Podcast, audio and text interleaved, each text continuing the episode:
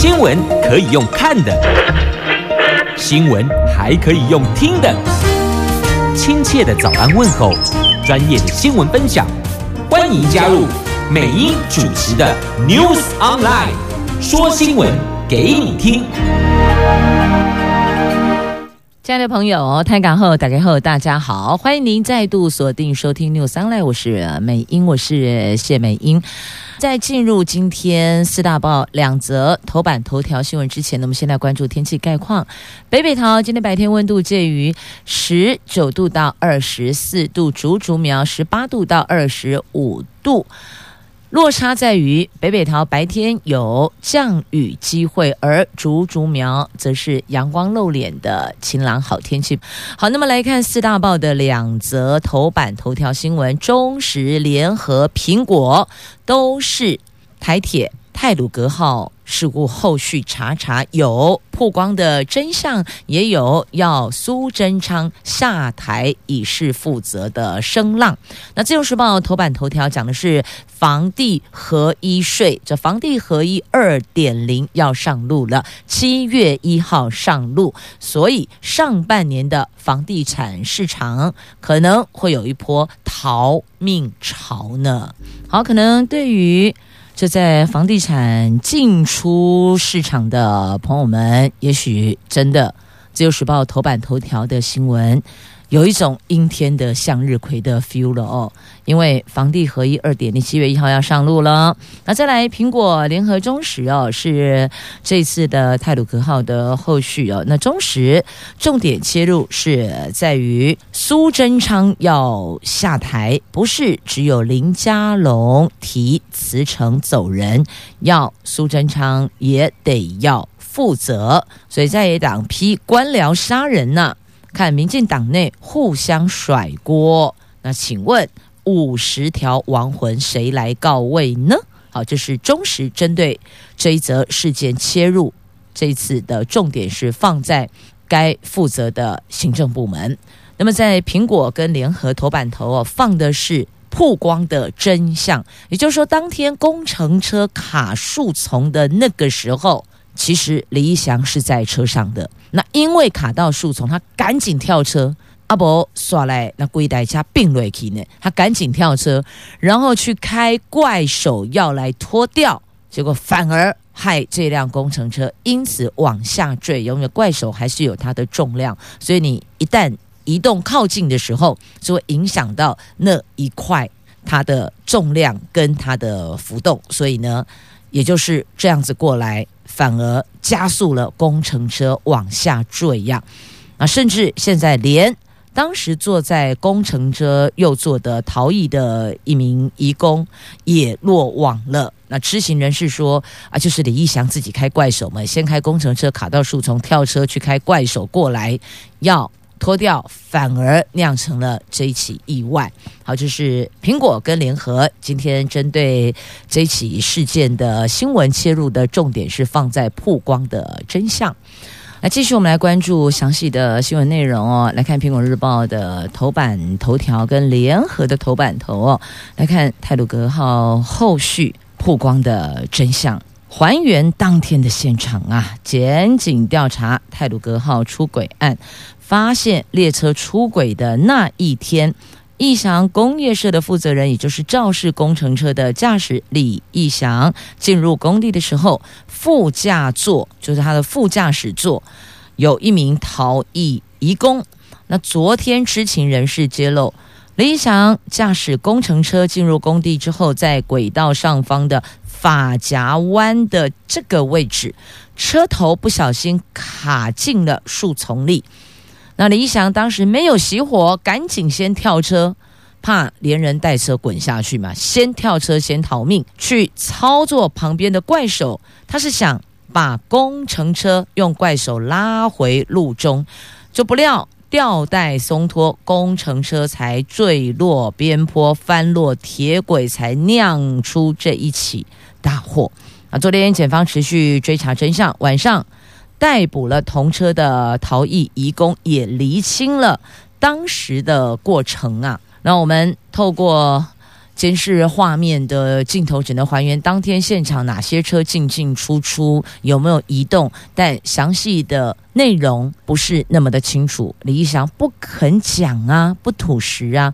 那找到了当时在现场的另外一名逃逸移工，才拼凑出完整的真相。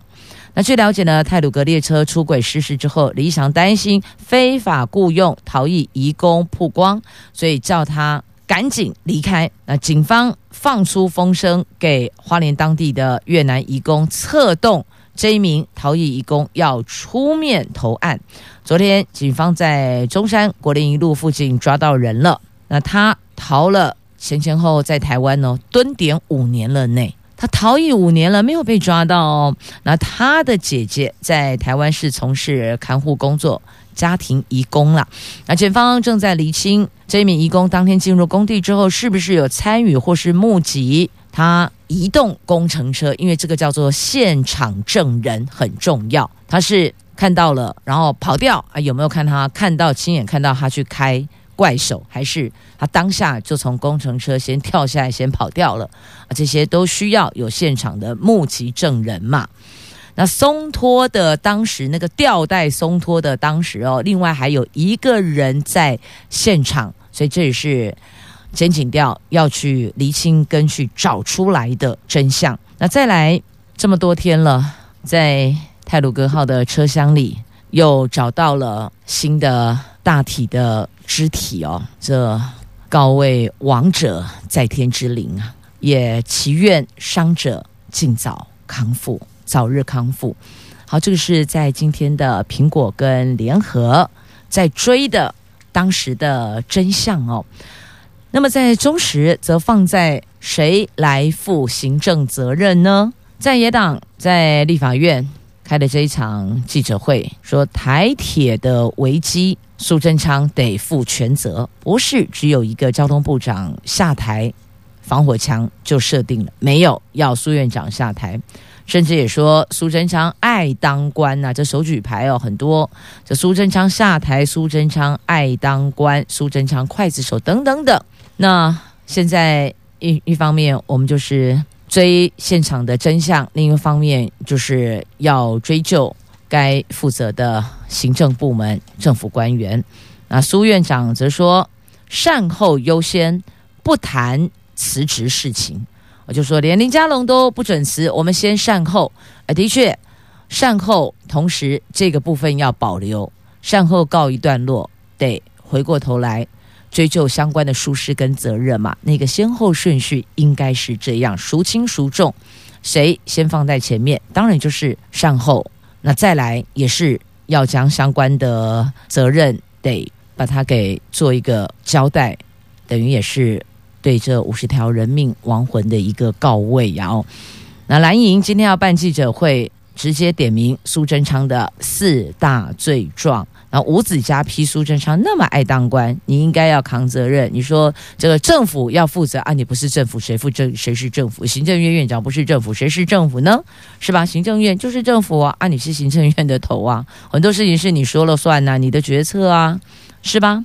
好，这是在中时放在人事的部分，就是行政部门该担待、该负责的部分，只是不知道最后就转啊转啊转，要转到谁那里，要为整起事件来负责呢？接着我们来关注是《自由时报》的头版头条新闻，是有关房地合一税二点零。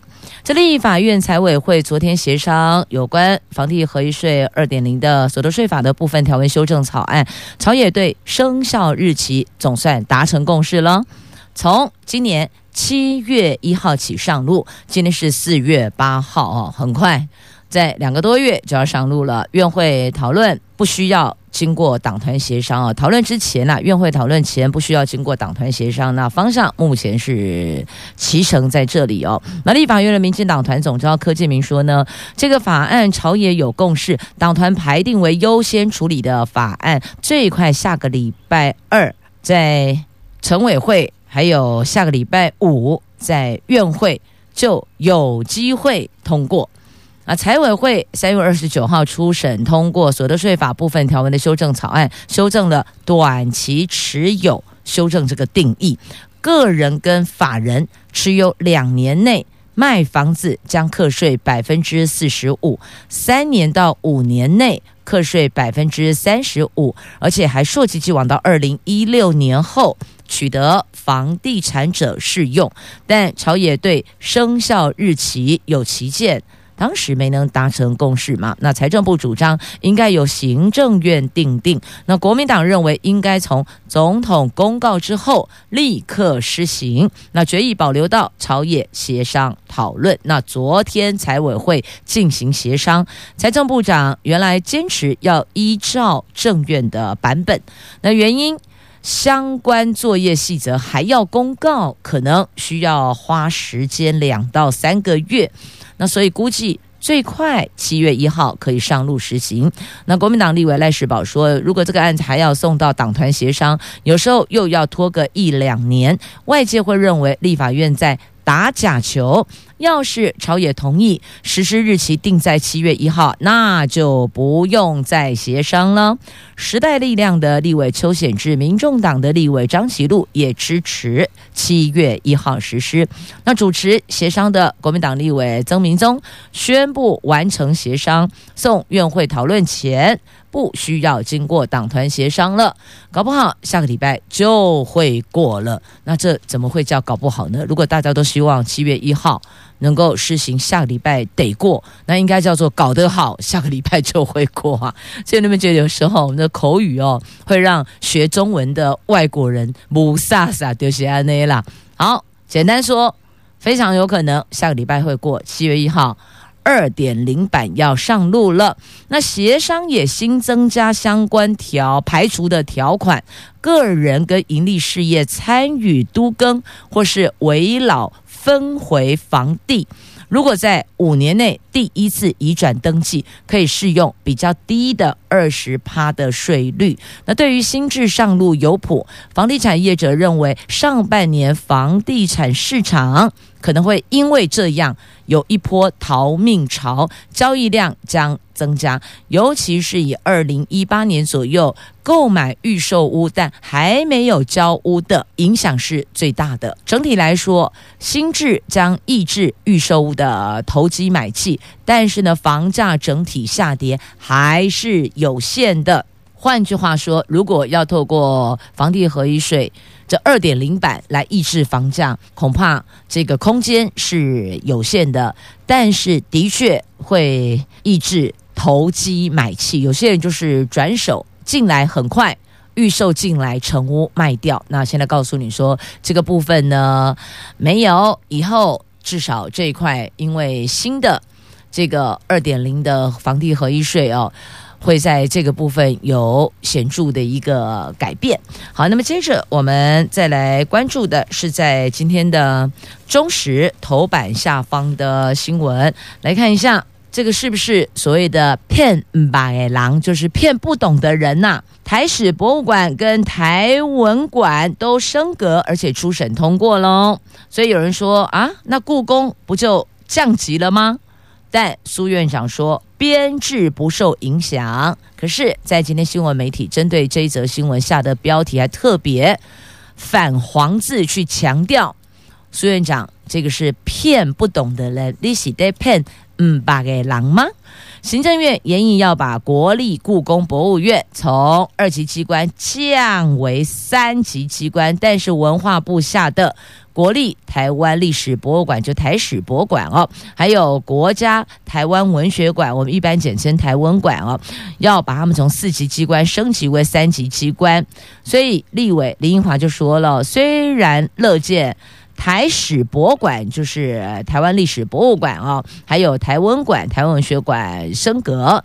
但是呢，希望故宫的编制跟预算不要因为降到三级机关而受到影响。那对此呢，苏院长说编制不受影响，可是怎么可能？啊，我们所有的人事编制跟经费预列不都是按你是第几级机关，是哪一个等级的机关做编制吗？包括员额的部分，包括预算的区块，不都是这样子吗？所以你说降级编制不变。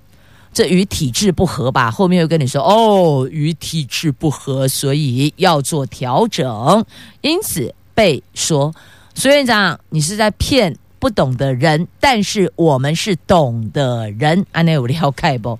了解的人，懂的人就知道说，这怎么可能会不受影响呢？你这个说法真的是很奇怪呢。来，继续，我们再来关注的是在今天中时头版下方的新闻哦。这中共的基建进入摧毁区的话，该开火就开火。说这个话的不是我，是海委会的主委呀。他说。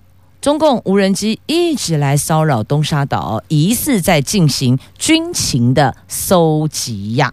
海巡署日前证实，近期中共无人机在东沙岛上空绕岛飞行，不排除他在进行军事情搜。海委会的主委李仲威他说，共机中共的共哦，共机并没有进入。禁限制水域跟领空，只在相当距离的周边绕行，就在这儿逛大街。如果对方进到摧毁区，我们就会依照处置规定来办理，该开火就开火。意思是说呢，我们也不是塑胶啦，你过来，我们也是会有动作的。但如果有一端开火了，那另一端势必会反击嘛，所以。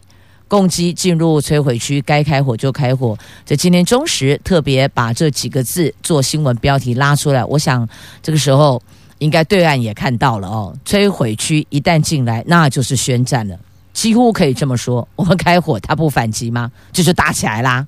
所以这也是告诉对方，你安内丢好势，然后卖熊敲鬼吼，熊敲鬼就崩啊。大概简单讲，我们用通俗的这庶民语言就是这个意思哦。告诉对岸，我们底线在这里，我们也是有底线的。好，就先这样啦。来继续，我们再来关注在今天的联合报头版下方的新闻。哎呀，怎么会这样呢？施工挖破冷却水管，可能你会说啊，这个也不是什么很新鲜的事情啊。有时候。施工的时候挖一挖，就是会挖到管线呐、又不是头一回了。但是它的地点在合一厂啊，是啊，合一厂施工意外吓坏了，因为不排除可能会。陷入核灾风险中，这各界在检讨台铁工地管理的当下，台电的核一厂也传出了去年底有工人不小心挖破冷却水管的事故。这等于是陷核电厂于核灾风险中哦。那提供讯息的吹哨者说，核一厂虽然在二零一八年十二月六号开始除役，但反应炉内的燃料都无法退出，等同运转中的核电厂啊。如果仍在高温状态，却只靠最后一条冷却水管在保护，万一发生了氢爆核灾。这个就是非常可怕的事了。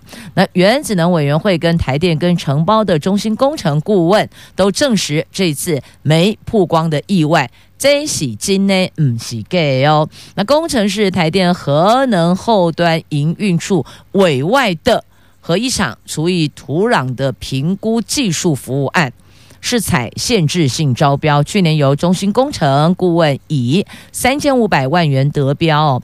那中兴工程说呢，这评估是要在核一厂除役之后，检查土壤跟地下水是不是有受到辐射的污染，因然后再因这个决定是不是要移作。公园、绿地等用途，所以至少我们得看到它是不是有辐射污染，才能够去判定后续把它当做什么用途啊？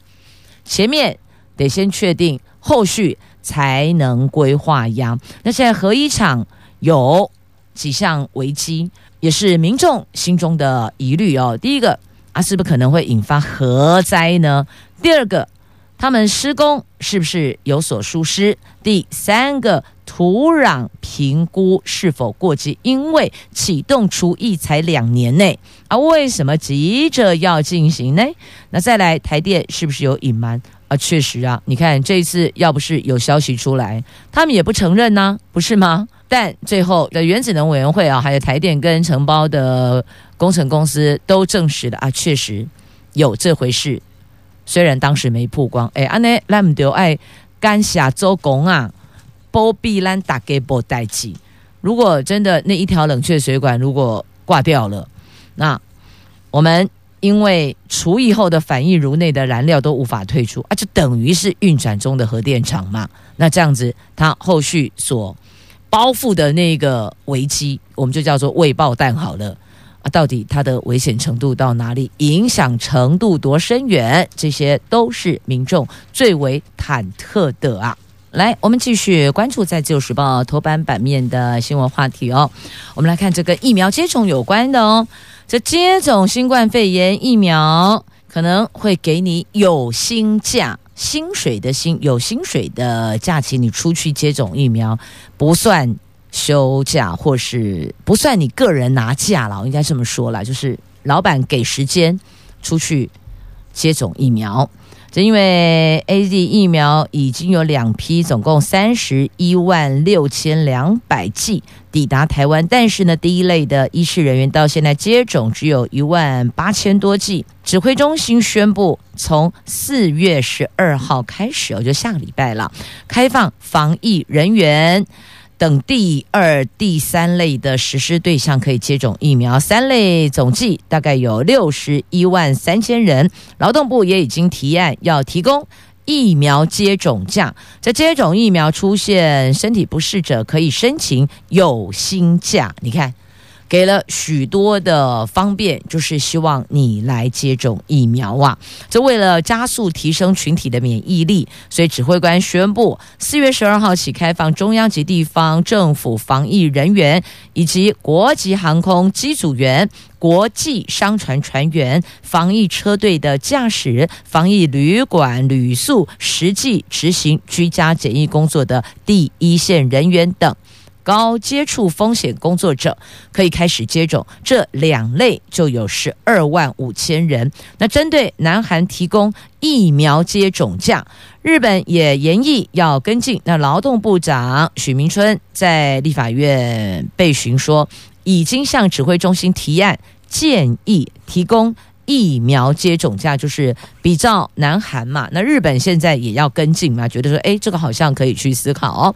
那依目前的规定，劳工接种疫苗如果有身体不舒服，可以申请普通伤病假或特休假休养。如果家庭成员接种有身体不舒服，必须要被照顾，那可以请家庭照顾假、事假或是特休假。但因为接种疫苗而请假，不可归责劳雇任何一方哦。那劳动部所以建议要比照防疫隔离假提供补偿，要给补偿的意思，希望能够祭出这么多诱因，大家赶快来接种疫苗，要不然疫苗到期之后，金价五告补菜就怕剩哎哦。而且接种疫苗对身体提升防护力有帮助，因为。接种疫苗这接种率这么低，就是对疫苗没有信心。那现在医事相关人员也施打了，那有一些医疗团体的理事长领头羊，他们带头先打疫苗，好利款，OK 的，没问题的。那请大家放心的、安心的来接种疫苗。大概他的意思跟方向是这样啦。接着我们再来看《自由时报》头版下方的新闻，这翁茂钟案。第二波来喽！之前有一波扫了一堆司法界的长官，现在再来一波。司法院跟法务部调查司法官跟嘉禾集团负责人翁茂忠的不当往来的司法百官刑诉案，昨天公布第二波的调查结果。司法院人事审议委员会认定二十七名的现任法官跟前任法官有为师，将最高行政法官。郑小康送监察院。那法务部认为，四名前检察官、十一名调查官都有为师，将其中前调查官李毛移送法办。台北地检署前检察官杨国宏已请原机关调查不法。另外三名前检察官被职务监督。所以你看，这一下子有监管的，有监督的，反正这么多为师，那可能位置很快又会空出来了吧？那现在最高行政法院的法官郑小康应该送惩戒。好，就是在今天的《自由时报》的头版下方的新闻所做的报道。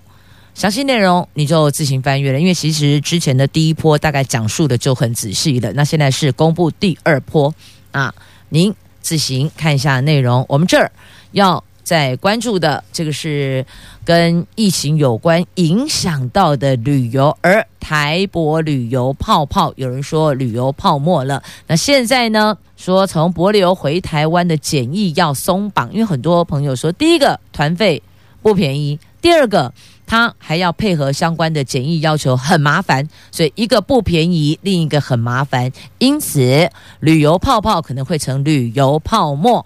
那所以现在格力共哦，要松绑回台湾的检疫的五天加强管理呀。国内昨天没有新增确诊病例，那边境管制将逐渐的放松放宽。指挥中心说，正评估松绑帛琉回台湾后的做法，可能。会改成一般自主健康管理十四天，最快一两天内检讨。那另外呢，四月十号开始，就是这个礼拜六的凌晨零点起哦，航班抵达台湾的时间来算哦，旅客过去十四天内具有英国、南非或是施瓦蒂尼等国家的旅游史，包括你到当地转机，即便没入境，你转机都算哦。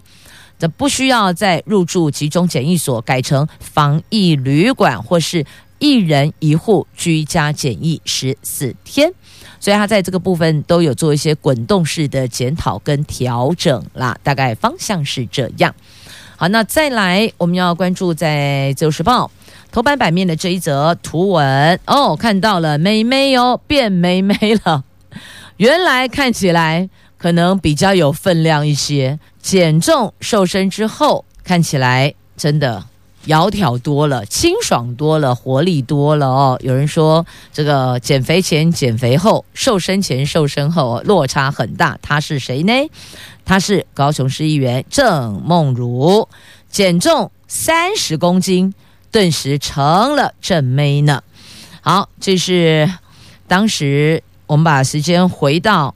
这应该到两年前了。二零一九年的四月份，有一名韩粉，就韩国瑜的韩韩粉哦，在民进党高雄市议员郑梦如的脸书粉砖留言痛骂他哦，大概有依他的外形做了一些这针对性的、比较让人看了不舒服的字眼哦。那因此，这个郑梦如就提告诽谤，但法官认为这是。那一名韩粉的主观评论，所以一审、二审都判他无罪定谳。不过呢，最后他还有一些更具有伤害性的字眼哦。那这个部分，法官则以恐吓罪判刑三十天。但是针对这名议员的外形、外貌、体态所做的批判、人身攻击，则获判无罪。那因为遭受到这么大的一个冲击哦，真的伤害到心灵了，幼小心灵受到伤害的郑梦如，她在官司期间，那就投入健身课程，搭配了饮食运动，两个月后所身有成，减重三十公斤，哎，好厉害哟、哦！减三公斤我们都觉得很困难了，何况这个减重三十公斤的。好想了解一下他到底是怎么做到，尤其个人当下的毅力最重要。你有没有办法做到？即便你旁边的家人在吃香鸡排，好了，香喷喷的香鸡排，香味四溢，让你垂涎三尺，你都不为所动，你都会告诉自己不能吃，不可以吃，不可以。如果你意志可以坚定到这个程度，那你应该就有机会可以减重成功了。来，继续我们关注哦，这今年汉光要大动员哦，有八千名的后备军人要投入滩岸城镇战内，配合常备部队要参与实弹射击演训，因为。对岸的解放军频频对台湾实施军事恫吓，不仅是挑战我国常备部队的战力，更是考验我们后备动员的应变作为。所以，为了要强化后备战力，国军计划今年的汉光三十七号实兵操演动员。八千名的后备军人要投入演训，更将置重点在城镇作战跟滩岸守备。部分受招的后备军人也将配合常备部队参与实弹射击演训哦。那这个演训是有助于兵员调度跟验证我们的后备战力，到底我们螺丝有没有松了？用这个三十七号的汉光演习来进行一个演练，那就可以知道了，验收一下现在后备战力如何，有什么地方需要再强化的，那么或许也可以透过演习来做了解。好，那么继续再来，我们关注的是金蕉香蕉的价格，哎，产地每公斤六块钱内，盘商贱价收购香蕉，现在公平会要介入调查。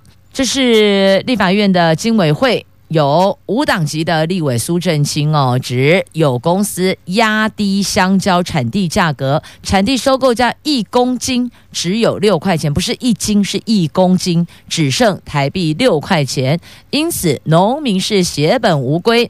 农粮署说是有部分特定盘商在产地以次级品价格收购上级品。那次级香蕉，它其实哦，香蕉有还是有分等级啦，就是这上级价格不一样，那次级价格又不一样。那现在农会说将辅导盘商，昨天也立刻喊请公平会做调查。这你看，农民这么辛苦的耕种，结果最后被贱价收购。你说那不心在淌血啊？那现在他们说不分等级，全部以最低价收购，这个就不对喽。那希望政府能够出手介入，拉高价格。有人说这就是赚价差的概念，就是他用一一口价全收了，就是不分你是什么人。就一般我们看产品也是有这个叫做什么。A、B、C，我们就这样讲哈，A、B、C 等级，是不管你是什么等级，我全部都用最低的价格一口全部收购，然后等政府把价格拉高之后，我再丢进市场，我大赚差价了，要赚的中间的价差。你看，这就是人家在赚的。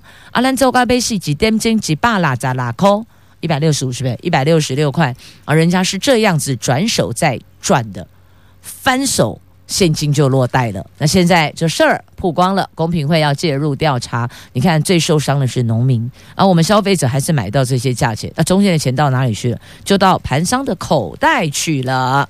好，继续再来看一下，这个是著作权法哦，著作权法将修正，会让以后在公园跳舞的这些姐姐妹妹们。不再忐忑了，因为哦，本来我们在公园大家播音乐跳舞啊，可是你播的那个歌曲哦，有版权的哦。那现在要告诉你，只要修法修正，那就不算侵权了，大家就放心的公园给跳瑞 k CD 给放瑞 k 不用担心会被告侵权。好，这个是果然解决了很多的姐姐妹妹啊，不能讲婆婆妈妈。要讲姐姐妹妹，许多的姐姐妹妹在晨运的时候，或是晚上跳舞班，在游瑞 k 也算是另外一种减重运动啦，也是可以让身心更健康嘛。那过去很担心会害怕被告，啊，现在跟你说，我们只要修正著作权法，如果是把歌曲用在这样的用途，你不是用在商业，那不算侵权哦。好，再来公有报名。桃园礼拜六截止，提醒要报名的家长，卡丘爱卡金呢？今天礼拜四了，他礼拜六截止。那新竹市要等下月底，所以每一个县市不一样哦。但是同样的是呢，桃园市跟新竹市两座城市的年轻家庭很多，出生率逐年增长。那公立跟非营利幼儿园的名额可以说是供不应求啦。